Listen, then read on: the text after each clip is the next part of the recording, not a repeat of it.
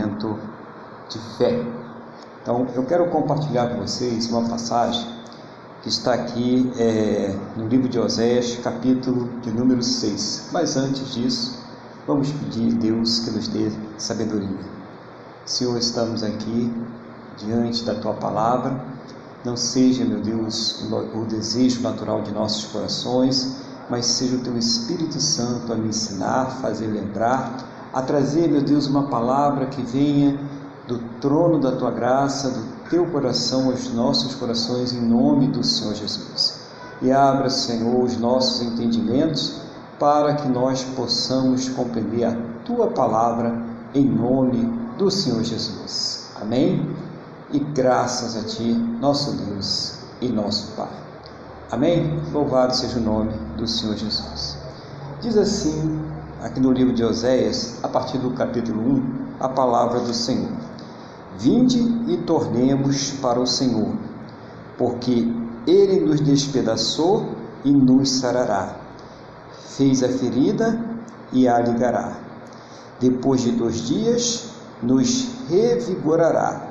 Ao terceiro dia, nos levantará e viveremos diante dele. Conheçamos prossigamos em conhecer ao Senhor. Como a alva, a sua vinda é certa, e ele descerá sobre nós como a chuva, como a chuva seródia que rega a terra. Então, eles estão aqui falando, né, o, o povo de Israel, para voltar, voltar-se para Deus, voltar-se para o Senhor. Estavam numa situação de corrupção moral, de idolatria, de prostituição, de maldades é, feitas contra os necessitados, contra os oprimidos.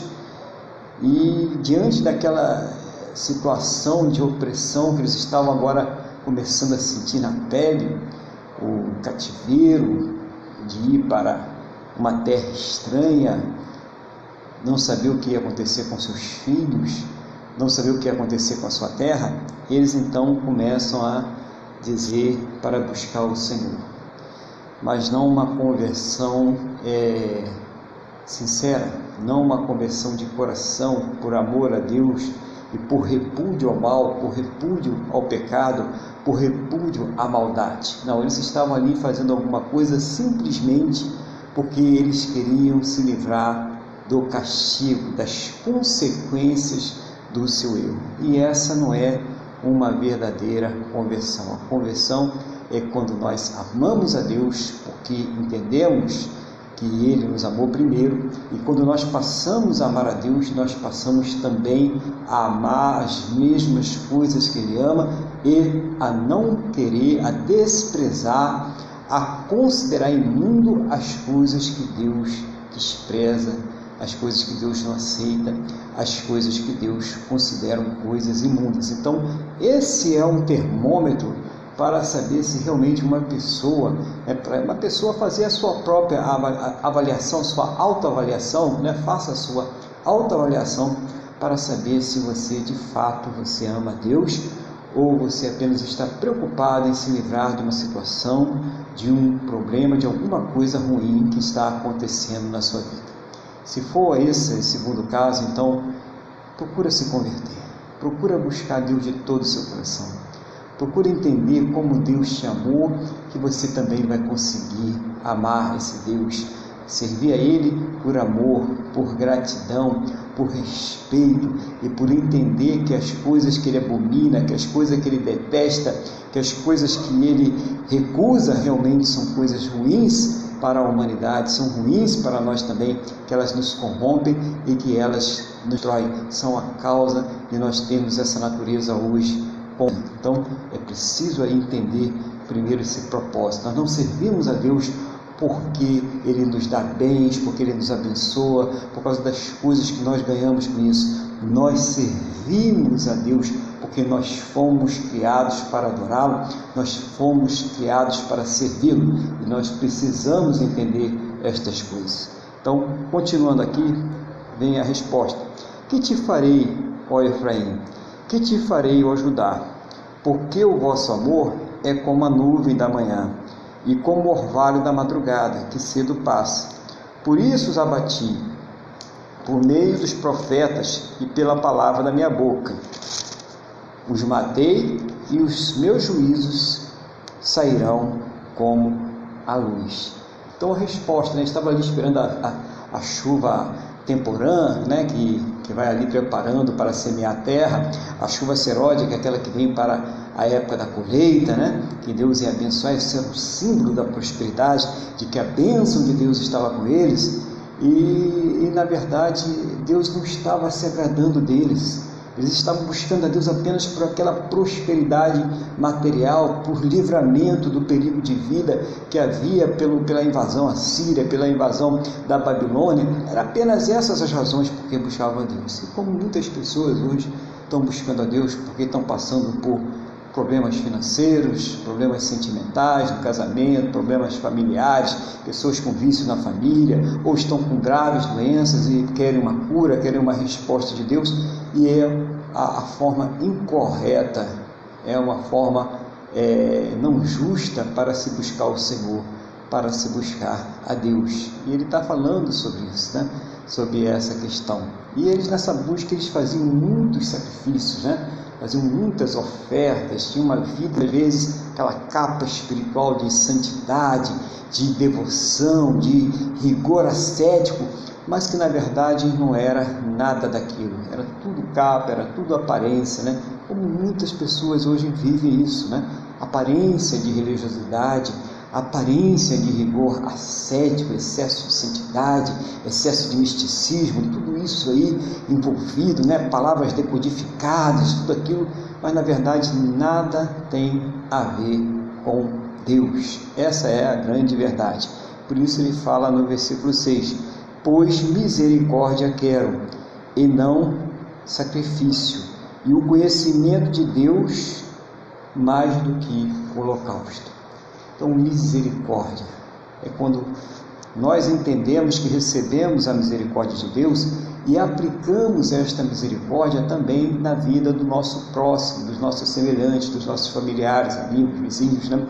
E muitas vezes isso não estava acontecendo ali em Israel, em Judá. As pessoas eram cruéis, injustas, torciam o juízo, favoreciam os mais poderosos. Se a gente olhar para o que está acontecendo hoje, podemos ver isso também. Né? vê ali a pessoa que tem menos condições, necessitada, ela sempre está ali é, sem advogado, ela é presa, ela é condenada. Claro que muitas vezes ela buscou esse caminho, às vezes não, né? às vezes são é, distorções da própria sociedade e leva a pessoa por esse caminho, sem um advogado, sem uma pessoa que vai ali proteger e defender aquela pessoa.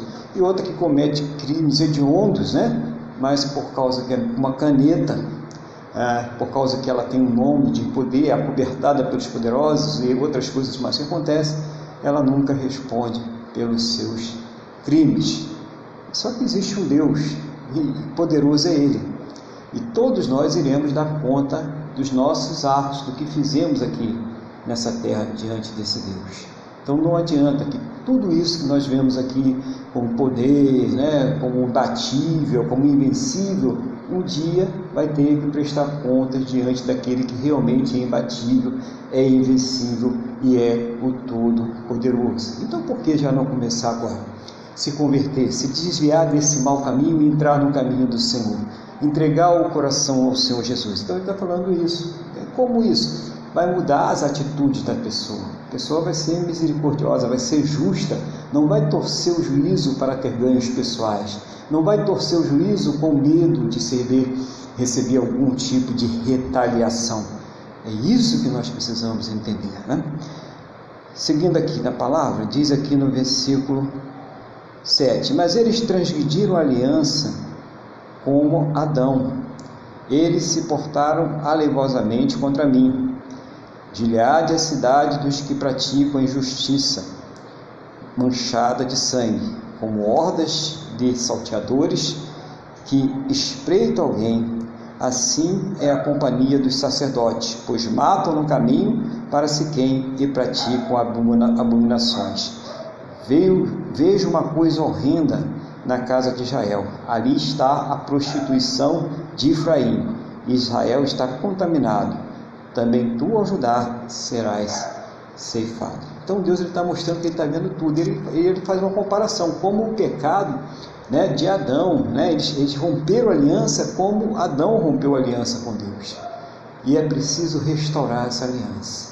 Ele mostra ali a prostituição, ele mostra ali a, a idolatria que está vivendo o povo. E hoje o que nós temos? Né? No meio do povo de Deus, no meio da igreja, nós podemos ver prostituição, nós podemos ver idolatria, nós podemos ver práticas abomináveis que a palavra de Deus condena sendo aí é, aceitas né, por algumas denominações e se afastando de Deus, o conhecimento de Deus. Ah, não, vamos ver aqui, vamos contextualizar a situação. E se Jesus fosse azul, amarelo, branco? E se, e, e se Jesus ele, ele gostasse de né, estar se relacionando com pessoas do sexo oposto ou do mesmo sexo? Jesus é aquilo que a palavra de Deus diz que ele é. Deus é aquilo que a palavra de Deus diz que ele é. E pronto. Nós não podemos ali querer mudar aquilo que Deus deu para nós. Nós não temos esse poder nem essa capacidade. E ainda que humanamente, através, através do poder dessa terra, as pessoas tentem fazer isso, um dia vão ter que dar conta diante de Deus através desta palavra. Somente desta palavra. E nesse dia não vai ter tribunal terrestre, não vai ter força terrestre, não vai ter nada que livre esta pessoa do juízo de Deus, do julgamento do Cordeiro Santo, do Senhor Jesus de Nazaré e dos seus santos. Então, irmãos, vamos nos manter no conhecimento do Senhor, como diz a palavra, conhecemos, conheçamos e prossigamos em conhecer ao Senhor. Que Deus tenha iluminado seu coração, trazendo paz, trazendo harmonia com esta palavra e que você possa cada vez mais crescer na graça e no conhecimento do Senhor Jesus. Eu orar pela sua vida. Senhor nosso Deus e Pai, coloco diante de Ti a vida desta pessoa que está orando agora comigo, pedindo ao Senhor, meu Deus, que abençoe, fortaleça espiritualmente, renove a sua fé, capacite ela para enfrentar, enfrentar as lutas, os problemas, as dificuldades da sua vida. Toma nas tuas mãos agora em nome do Senhor Jesus.